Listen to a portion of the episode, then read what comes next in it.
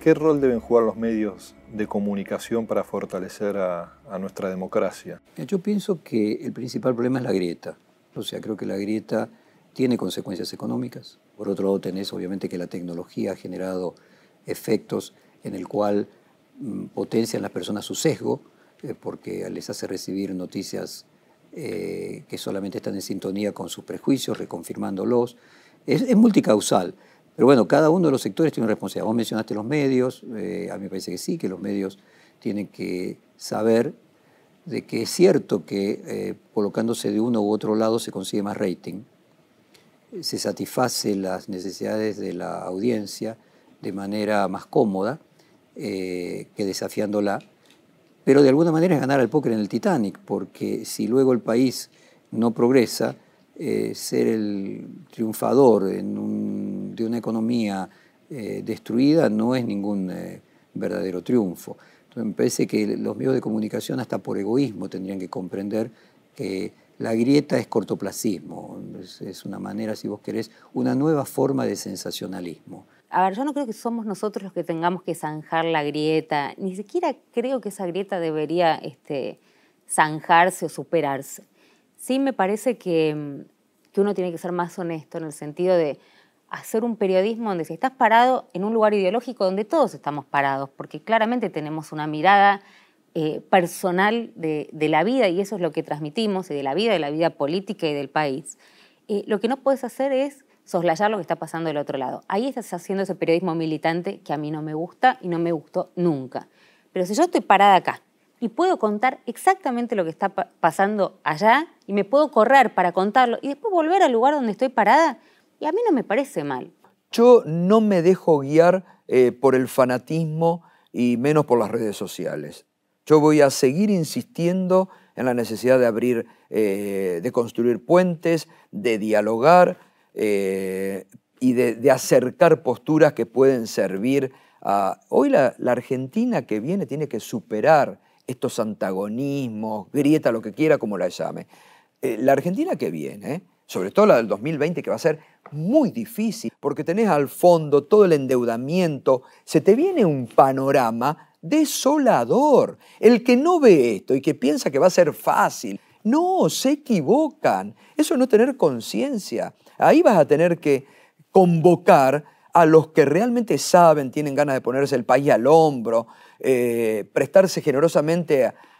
Porque si no sabes lo que pasa, cada vez menos gente participa.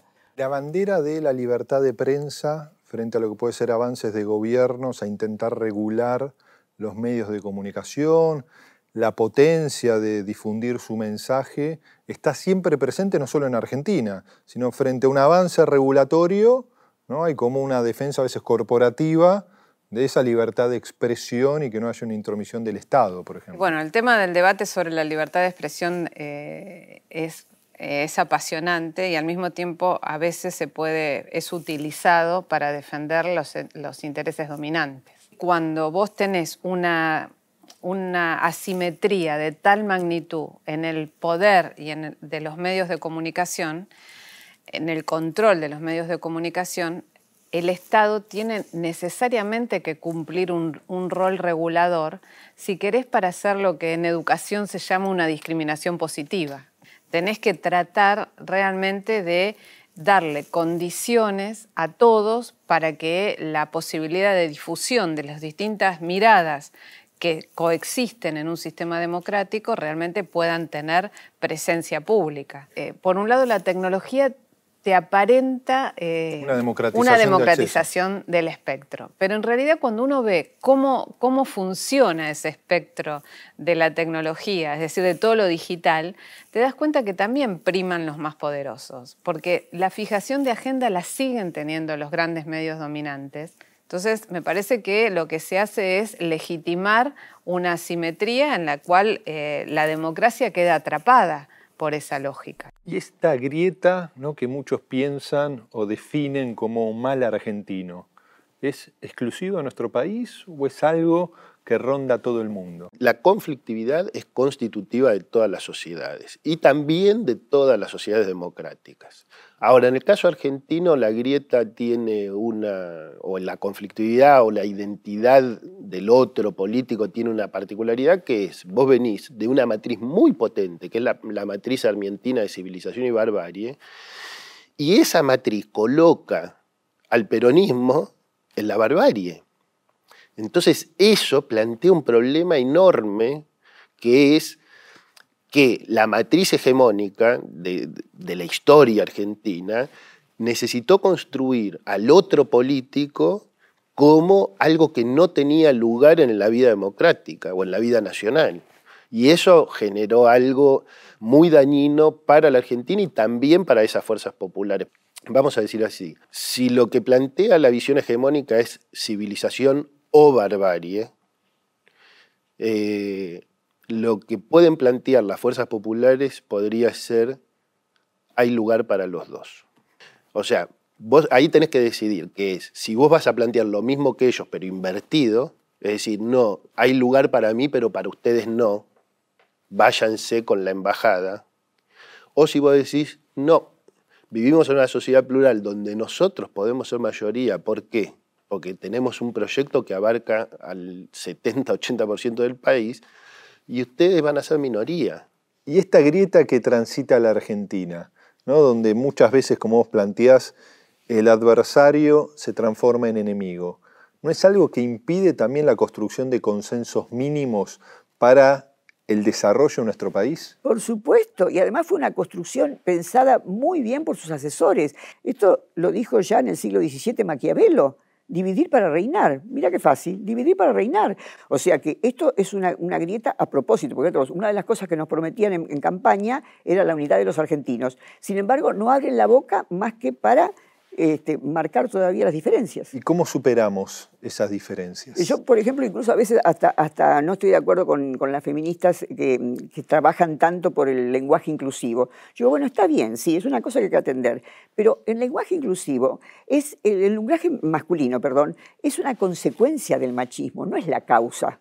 No es que porque hablamos este, en masculino, después eh, hay mujeres que, que las matan. No, es al revés. Si a mí me hablan con E pero me cagan a palos, no me importa nada que me hablen con E, con A o con O. En cambio, si yo tengo poder, yo voy a poder manejar las palabras. Y esto lo demostró muy bien Cristina Kirchner, porque ella cuando, cuando asumió como presidenta decidió que la E era exclusiva.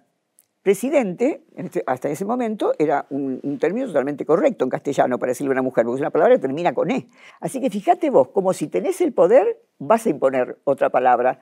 Pero si cambias la palabra solamente, no vas a cambiar el poder. Argentina supo tener, ¿no? en, el siglo XX, a comienzo del siglo XX, con los años dorados del cine, de la literatura, de la producción cultural. Los libros se editaban. De la música, de la música, el tango, el folclore. Y los libros se editaban en Buenos Aires, no en España ni en México. No. Teníamos también una imagen de cierto entre comillas, imperialismo cultural, ¿no? de, esa expansión cultural hacia América todavía queda, ¿no? Pues si vos empezás a ver cómo son los vectores de, irradiación de cultura, vos decís, bueno, Buenos Aires, ¿dónde mira? Bueno, mira a Londres, a París, a Madrid un poco, a Miami, ¿no? A Nueva York, qué sé yo.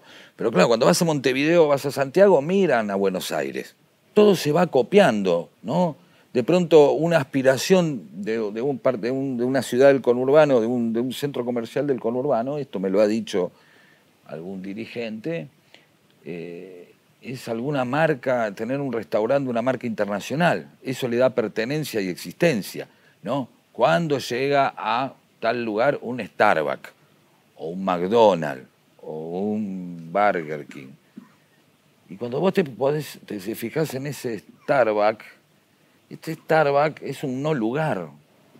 Puedes estar en cualquier lugar del mundo. Exactamente. Si a vos agarran y te dicen, bueno, mirá, te voy a llevar a, un lugar, te meto adentro de un lavarropa, me meto en un Starbucks, te suelto y dice, estás en un Starbucks. ¿De dónde? No sé. Lo único que vos sabés es que estás en ese Starbucks. En Barcelona se quejan de que su ciudad está perdiendo, se está convirtiendo en una ciudad más. Te dicen esto en Londres o París. Son, todas las ciudades empiezan a aparecer por una cultura global que se emana desde un lugar y en el que nosotros cada tanto como muestra podemos tirar un sablazo, ¿no? En, en ese concierto mundial tiramos algo. Siempre hablamos en, en una charla que hacemos con Daniel Santoro, el pintor, eh, nuestro, nuestro amado artista plástico, que qué difícil eh, que es explicar que sí, hay parte de Disney que está inspirada en la ciudad de los niños. O sea, Disney hizo una muestra hace unos años sobre la influencia de Disney en la cultura y sus intercambios con la cultura global, eh, y lo invita a Santoro precisamente porque reconoce que hay parte de la inspiración, parece que Disney andaba en eso, en cincuenta y pico, ahí por acá por Buenos Aires, que fue a hacer unas cosas al sur, y cuando se pegó una vuelta, lo vio y parece que parte de la inspiración. Y de hecho, cuando se ven los frentes, son muy parecidos. El ingreso a, sí, el ingreso a Ciudad de los Niños. los niños, claro. Entonces siempre decimos, claro, qué increíble la cantidad de gente que, lleva a, su hijo, a, sus hijos, como, como una especie de, lugar, este, de destino sagrado. Sí, una tierra santa. Una tierra santa. Por el consumo cultural constante. tengo que llevar a mis hijos a Disney, que es un lugar que inventó Perón, al final. No, siempre decimos. El peronismo está en todos lados. Claro, no. Ya te imaginas, siempre yo jodemos con eso que llegase y hay un Samir gigante y dice, hola. Pero, entonces no nos podemos creer eso. No nos somos. Vos fíjate que la idea de que el Papa sea argentino, hasta hace 20 años podía ser un chiste. Yo te puedo hacer chiste. ¿Qué pasaría si un astronauta eh, sea argentino, un género? el astronauta argentino que va y hace una parrillada en el espacio, una serie de pelotudeces acerca de ese limitante en el cual estamos convencidos que así como no mereces este, aire acondicionado y un celular, vos como país no merecerías figurar en el mundo más allá de ese convencimiento de que somos grandes productores de individualidades. Otra frase hecha, ¿no? Claro, entonces te, dan ejemplo, Maradona, Messi, el Papa. Pero bueno, hoy no puedes, no puedes hacer un chiste sobre un Papa argentino. Y de la misma manera otras cosas no, no, no, podrían dejar de ser un chiste. Eh, proponernos creernos que podemos de verdad este, ser parte o influenciar, ser un foco de cultura, es algo de los cuales cada vez estamos menos convencidos. Y a lo largo de la historia, en estas divisiones, ¿no? Una de las más marcadas ha sido peronistas y antiperonistas, ¿no? Los casi 18 años de proscripción del peronismo, un, esquema creciente de, violencia política que termina desembocando quizás en la noche más oscura que ha sido la, dictadura, la última dictadura militar. Digo, ¿cuál es la raíz de esa diferencia entre peronismo y antiperonismo? ¿Cómo lo yo, yo creo que en el fondo todo está, o sea, Marx tenía razón, todo, todo hecho social lo tenés que interpretar desde la lucha de clases. Se pareció mucho a unitarios contra federales, se pareció mucho a Rosas contra los enemigos de la Confederación. O sea, fíjate vos, Juan Manuel de Rosas fue un gran jefe popular, que se apoyó en los sectores populares y sus enemigos fueron la oligarquía del momento, que no los mató, digamos, ¿no? Para, los obligó a exiliarse a Montevideo. Eso hay que decirle que dentro de la horrenda fama que se le ha hecho al restaurador, hay que reconocer que su capacidad de violencia fue mucho menor que la de muchos unitarios, digamos. Eh, y bueno, ahí tenés también el proceso de reacción de qué manera eh, la, derecha, cuando realmente se siente amenazada, es capaz de cualquier cosa. ¿Y cómo opera para vos, Pacho, el poder internacional? ¿no? Estas élites económicas, este capital transnacional que no tiene bandera, pero sí tiene capacidad de cooptar o de debilitar nuestras democracias. Claro, es muy interesante porque la Argentina es un terreno en disputa, ¿no? Claramente. El poder internacional ha ido variando su mecanismo de dominación en principio era la dominación de los cuerpos, digamos, ¿no? con la esclavitud, el dominio del territorio, con las invasiones, luego se fue sofisticando y ya Inglaterra entendió, por ejemplo, que no valía la pena hacer invasiones a Buenos Aires, sino que bastaba con tener un Rivadavia ahí que de alguna manera fuera su socio interior y que cumpliera con sus objetivos mejor que si fuera un inglés. Y algo, actualmente tenemos mecanismos de dominación que son sumamente sutiles y muy difíciles de percibir que son prácticamente, tiene que ver con una especie de saqueo del inconsciente, que es hacerte tener actitudes y tener deseos que no tienen que ver con lo que vos realmente necesitas o que tiene que ver realmente eh, con tu esencia, sino que tiene que ver con necesidades de la sociedad. Que el dominado se percibe libre. Absolutamente, el dominado se percibe y cree que elige. Gustavo, ¿es un lugar común decir que a los argentinos nos cuesta dialogar, ponernos de acuerdo en el rumbo que debería tener la Argentina? Bueno, creo que tenemos mirada de países diferentes. Yo hice un documental del conflicto del campo y el gobierno del 2008 que se vio por 360 TV. Y ahí empezó el tema del diálogo. ¿no? Se nos empezó a achacar al sector kirchnerista que no dialogaba, que no dialogaba, que no dialogaba, que no dialogaba. Usaron ese caballito de batalla. Y luego, cuando asumió Macri el gobierno, jamás llamó a, la oposición, digamos al kirchnerismo, la oposición más fuerte, a dialogar. Todo eso tiene que venir de arriba hacia abajo si arriba dan pestes del adversario, bueno, abajo se contagia y se reproduce eso y peor. ¿Y vos ves que hay una oportunidad en este nuevo gobierno de poder establecer un diálogo que se traduzca en ciertos acuerdos más profundos, no solo de la política, sino multisectoriales. Sí, es necesario tener políticas de Estado que estén más allá de cualquier gobierno. Nos faltan políticas de Estado, es indudable, y eso se logra con grandes acuerdos, claro, pero para lograr un acuerdo tenés que respetar al adversario. Entonces hay, hay que bajar un poco los decibeles, reconocer que necesitamos del otro para construir un país real y para construir políticas de Estado, necesitamos del otro.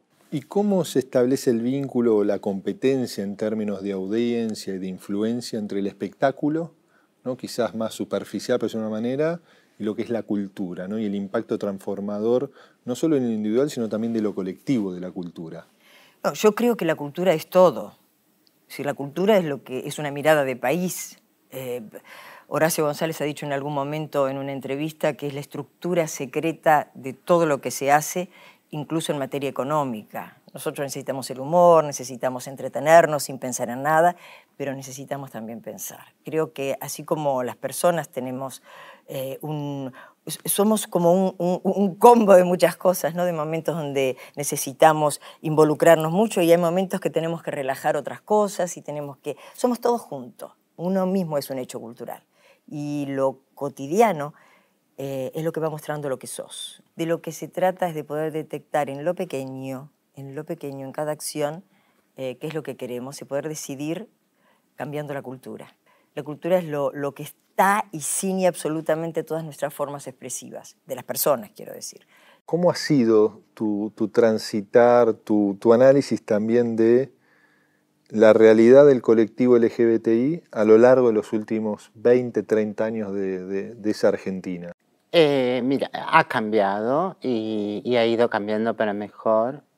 Eh, y es como si fuese, se pudiese analizar en círculos concéntricos, ¿no? Hay lugares eh, donde es muy segura por una cuestión eh, meramente de estatus económico-social, ¿no? Si, si, yo llevo a, mis niños, niñas, niñas a, a, Pacífico y los dejo ahí comiendo tortitas en ese mundo ideal, obviamente seguramente no les suceda nada significativo del orden de lo violento. ¿Qué pasa cuando te alejas y vas para Constitución y dos tortas se dan la mano ¿Qué pasa si se quieren dar un beso? ¿Qué pasa si cruzas la General Paz? ¿Qué pasa si pasas por, por, una iglesia y acaban de hablar de el demonio que las travestis significan? ¿Qué pasa si se sienten amenazados con eh, palabras, como, con, con, frases como eh, con, con, mi hijo no te metas, ¿no? donde lo emotivo está tan intrínseco? No solo son demonios, están estigmatizadas, sino que además eh, van, a, van a atacar o van a pudrir a, a, mis niños, a mis niñas. ¿Cómo es el país que vos soñás? Eh, eh, es, es, es, un país eh, donde reina el amor y la igualdad. Y yo creo que volví a, a creer o a la política porque hubo un momento donde el país en el que vivía se acercó, no sé si a la totalidad de ese sueño, pero se empezó a acercar.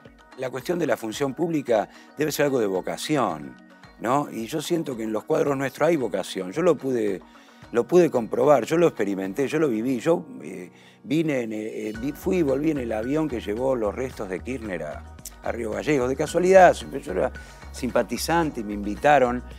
Y en el viaje de vuelta los vi llorar a Kirchner en silencio, los vi cantar la marcha peronista en un avión donde no había periodistas, los vi abrazarse, los vi, los vi juramentarse, sacar el país adelante, los vi juramentarse, seguir el legado de Néstor, los, los vi, no sé, que me hizo sentir que eso es verdad, que ahí hay vocación, que ahí hay amor al país.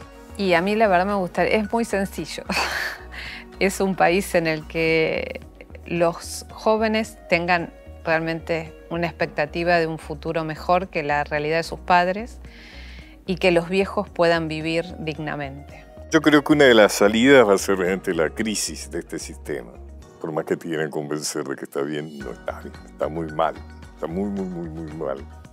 Y eso yo creo que es el fermento, obviamente, de la, de la posibilidad de la aparición de algo distinto, de otros líderes, de otros pensamientos, otras ideas. Creo que es un momento de aparición de algo. Yo tengo confianza en eso. ¿Y cómo es el país que soñás, Romina? Si tenés que definir oh. esa Argentina que te gustaría en la, que vivan siendo grandes tus hijas. Sí, sin tantas sospechas, de todo. Vivimos en estado de sospecha permanente. Y creo que eso nos hace mucho menos este, amables, afables, este, permisivos, digamos, a la mirada del otro, pues la mirada del otro es, es amenazante. Yo sueño una Argentina que sea parte de América Latina, de la patria grande, que no tenga ningún tipo de injerencia ni Estados Unidos ni ningún otro país poderoso sobre nuestros recursos. Mira, una de las cosas que a mí me parece fundamentales es que alguien tenga trabajo, la mujer, el hombre, las diversidades. Eh, las distintas identidades, que puedan trabajar libremente, que nadie sea condenado porque elige una cosa u otra, sino que, que pueda ser y hacer lo que desea sin ningún daño a las demás personas. Yo aspiro a un país eh, realmente con un estado de bienestar que es posible. Hay que recuperar lo bueno de Alfonsín, lo bueno que tuvo Néstor Kirchner, lo bueno que tuvo en algún momento el gobierno de Cristina Kirchner. Digo, de estos grandes líderes hay que hacer síntesis y proyectar el país. ¿Qué es lo que más hicimos los argentinos en los últimos 50 años?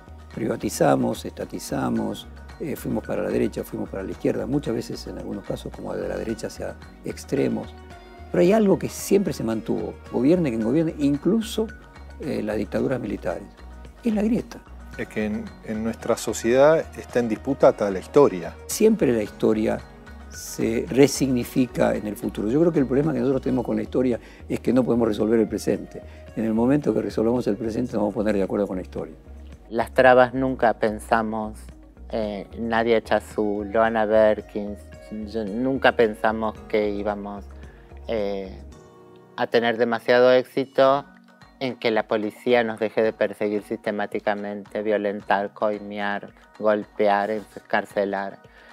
Eh, lo que nos guiaba era la posibilidad de que los niños, las niñas que nacieran no nacieran en el mundo tal como vinimos. Bueno, tan cruel. Eh, tan... cruel. Hoy tienen una ley de identidad de género.